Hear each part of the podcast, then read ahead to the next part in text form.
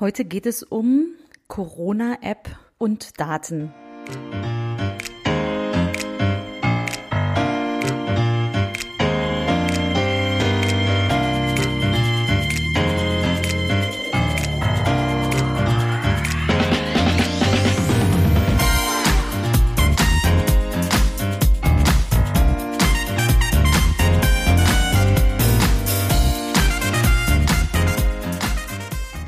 Herzlich willkommen im Podcast Chancen denken, wie wir die Zukunft leben wollen. Das ist Episode 20, die Corona-App und Daten. Ich bin Andera Gadaib, Autorin, Digitalunternehmerin und Online-Enthusiastin. Meine Passion ist es, die Zukunft zu gestalten, digital und analog, immer für den Menschen. Wenn du auch Spaß daran hast und wissen willst, wie du dies anpacken kannst, dann hör hier rein. Danke, dass du dir die Zeit nimmst. Los geht's. Heute bin ich auch wieder mit besserer Tonqualität unterwegs. Sorry für die letzte Woche. Das muss ich bei Interviews aus der Ferne nochmal testen, was mein Mikro da anstellt. Heute habe ich wieder mein Profi-Zoom-Mikro am Start. Danke an den Alex Jacobi, der mir den Tipp gegeben hat. Der ist Tonexperte und damit hört es sich auf jeden Fall deutlich besser an. Heute möchte ich über das Thema Corona App und Daten sprechen. Warum? Weil ich ganz grundsätzlich auch im Vorfeld einschätzen kann, bin ich fest von überzeugt, ob ein, ein Ansatz, eine Idee, wie ich das umsetze, Chancen hat oder nicht. Aber vorweg, worum geht es, falls du es nicht verfolgt hast? Äh, es wäre nicht schlimm, wahrscheinlich bist du auch nicht drum rumgekommen, das Stichwort zumindest schon mal gehört zu haben. Wir befinden uns gerade im Moment in Zeiten von Corona, ich glaube Woche acht inzwischen, Wahnsinn. Und wir haben die Frage, wie können weitere Infektionen vermieden werden? Also wir, die Regierung. Ich habe eine ganz persönliche Meinung dazu, wie verhältnismäßig manches ist, aber da möchte ich hier nicht drauf eingehen. Da können wir uns gerne an anderer Stelle in den Diskurs begeben.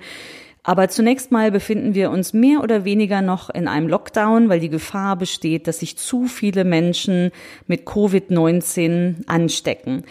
Und dann kam die pfiffige Idee, man könnte doch technologisch schauen, wer mit einem positiv getesteten Kontakt hatte. Das heißt, ne, die, dieser Virus scheint sehr ansteckend zu sein und äh, überträgt sich relativ leicht. Wenn jemand positiv getestet wurde, ist der effektivste Weg, weitere Ansteckungen zu vermeiden, dass sofort alle informiert werden, die mit diesen Menschen Kontakt hatten und gebeten werden, sich in Quarantäne zu begeben. Soweit, so gut. Ich glaube, unser Gesundheitsminister war es, der relativ früh auf die Idee kam, dass doch einfach Funk Zellen ausgewertet werden, also dass einfach alles im Hintergrund passiert, dass unsere Handys äh, identifiziert werden, wenn jemand positiv getestet wird, dann sozusagen im Hintergrund automatisch über den Fakt, dass man in eine Funkzelle mit seinem Handy eingeloggt ist, sozusagen, das getrackt wird, verfolgt wird. Das wohl war relativ schnell datenschutztechnisch vom Tisch. Aber dann kam ein zweiter Ansatz und vorweg, wir befinden uns jetzt im dritten und voraussichtlich auch finalen, weil die Regierung es beschlossen hat. Aber ich möchte genau über diese zweite Welle sprechen, als dann das Tracken im Hintergrund äh, verboten war oder zunächst mal datenschutzrechtlich angeprangert und es wäre, wäre ähm, vermutlich gar nicht gut gegangen kam die zweite Welle, nämlich die Möglichkeit, die Technologie doch so aufzusetzen, dass sie sicher ist. Und der Gedanke mag erstmal nicht schlecht sein, aber wenn man sich ein bisschen mehr mit dem Thema befasst hat und mit der Frage, wie Innovationen entstehen, wie sie erfolgreich sind, wie sie entstehen, ist noch, ist noch relativ einfach. Aber was sie erfolgreich macht, konnte man da schon absehen, dass das nicht funktionieren wird. Und ich erkläre euch auch, warum. Vielleicht die zwei Ansätze, die, die aufkamen vor wenigen Wochen. Also wir reden hier über einen sehr, sehr kurzen Zeitraum, ne, was erstmal erfreulich ist in Sachen Innovation. Da habe ich ja auch schon drüber gesprochen in einem vorangegangenen Podcast. In Zeiten der Unruhe oder wo wir alle aus der Komfortzone rausgehen müssen, entstehen Innovationen. Das ist erstmal etwas sehr Gutes. Im digitalen Feld und auch bei allen anderen eigentlich sollte man aber natürlich gut abwägen, ob der Nutzen, der gestiftet wird, in dem Fall mehr Gesundheit für den Einzelnen, denn ausreichend ist, um eine solche App, eine solche Tracking- oder Tracing-App, wie sie genannt wird, erfolgreich machen kann.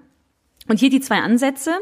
Ein Ansatz war von einem sehr tollen äh, KI-Experten, Chris Boos, initiiert, ein Konsortium europäisch, äh, PEP-PT nannte es sich, eine, eine sichere, einen sicheren Ort fürs Speichern zu machen, der Daten, die dort entstehen. Also jeder einzelne von uns ist mit seinem Handy unterwegs und es geht am Ende darum, äh, genau der gleiche Ansatz, wenn jemand positiv getestet ist, jeden Einzelnen, der in Kontakt war, in der Nähe war, zu informieren und die Informationen darüber, wo ich mich wann aufgehalten habe, in der Nähe war, dieses Tracking diese Daten sollten gespeichert werden an einem sicheren Ort. PEP-PT steht für Privacy Preserving Proximity Tracing.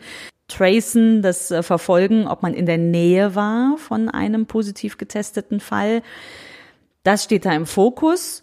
Aber die Privatheit sollte nicht aufgegeben werden. Da sind Experten am Werk, also der Gedanke ist super, aber ich erkläre euch gleich, warum auch das so nicht funktionieren kann und wird. Zumindest im ursprünglichen Ansatz. Es gab noch einen anderen, einen anderen Vorstoß, da haben sich dann 30 junge Unternehmen, Start-ups aus der Berliner Szene zusammengetan und haben gesagt, wir wollen auch eine Lösung schaffen. Das war dann mehr der, der Aufruhr, es sollten auch die Kleinen an den Start kommen. Alles richtig, würde ich auch sagen, ist, äh, ist sicher sinnvoll. Aber auch das scheitert an einer ganz entscheidenden Stelle.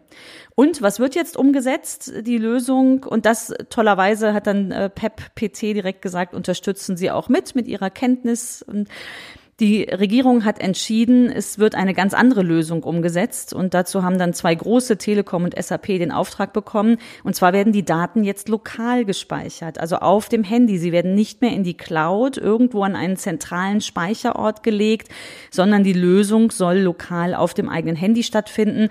Das heißt im Umkehrschluss auch, äh, die Frage, ob da jemand anders auf diese Daten zugreifen kann, die irgendwo im Netz liegen, stellt sich da nicht mehr. Und am Ende muss ich sagen, hier wurde zwar viel über Technologie gesprochen und es sollte eine technologische Lösung geben, weil man kann, also weil es technologisch möglich wäre, aber ob das funktioniert und die Akzeptanz hat, weil erfolgreich ist es nur, wenn wirklich möglichst alle, möglichst viele diese App installieren und dann entsprechend mitbekommen, dass sie zur gefährdeten Gruppe gehören, nur dann funktioniert das. Und das ist keine technologische Frage. Warum ist es keine technologische Frage? Es geht hier viel mehr um Vertrauen und ist vielleicht sogar ein Stück weit auch ein ethisches Thema, nämlich die Frage, wer hat Zugriff auf meine Daten? Ich habe darüber auch gesprochen vor wenigen Wochen, verlinke ich auch gerne nochmal in die Show Notes den, ähm, den Podcast. Es geht hier darum, wer hat über welche Daten Zugriff. Und das zum Abschluss kann man ganz schön checken, eigentlich die Chancen einer solchen Idee kann man checken mit den vier Ws, der vier W-Formel, die ich auch schon mal beschrieben habe. Das Was, Wer, Wann, Warum. Das Was ist der relevante Nutzen. Was ist der relevante Nutzen? Jede Innovation funktioniert nur, wenn sie einen relevanten Nutzen für den Verwender hat.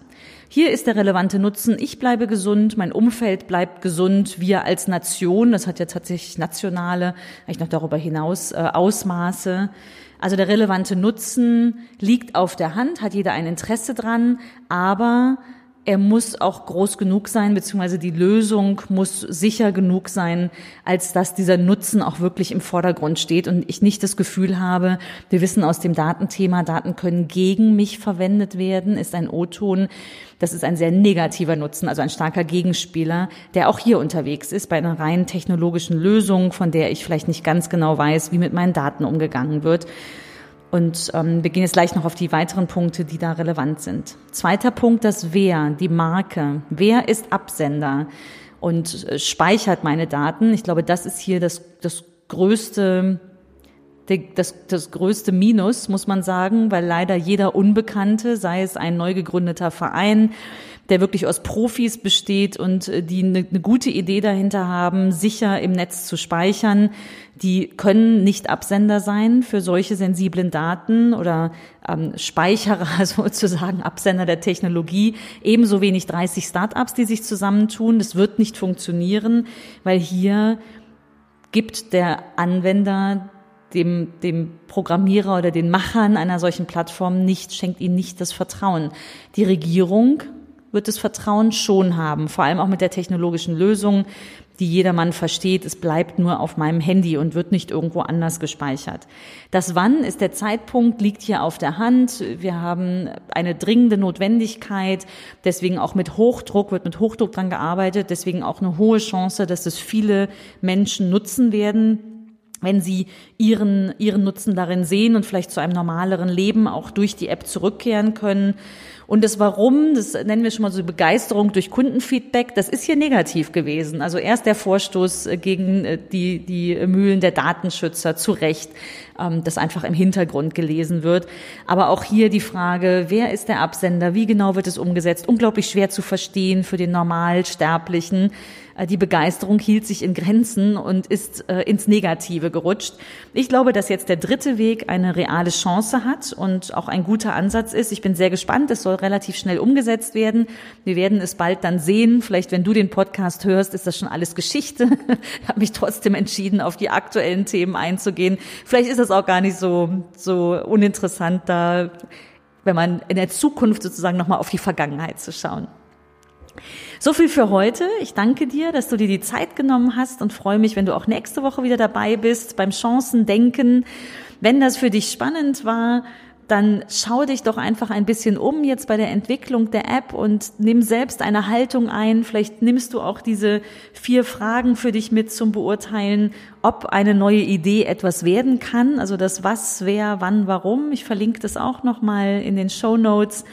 Und wenn du selbst eine Idee hast, ganz unabhängig davon, dann leg einfach los, mach einfach mal und äh, ich freue mich von dir zu hören, was du probiert hast oder wie es gelungen ist. Wenn dich das Thema interessiert, schau gerne auch in mein Buch Die Zukunft ist menschlich oder auf meine Website. Ich verlinke das hier auch gerne in den Show Notes und ich freue mich sehr über deine Bewertung und wenn du Freunden vom Podcast erzählst. Vielen Dank und bis bald.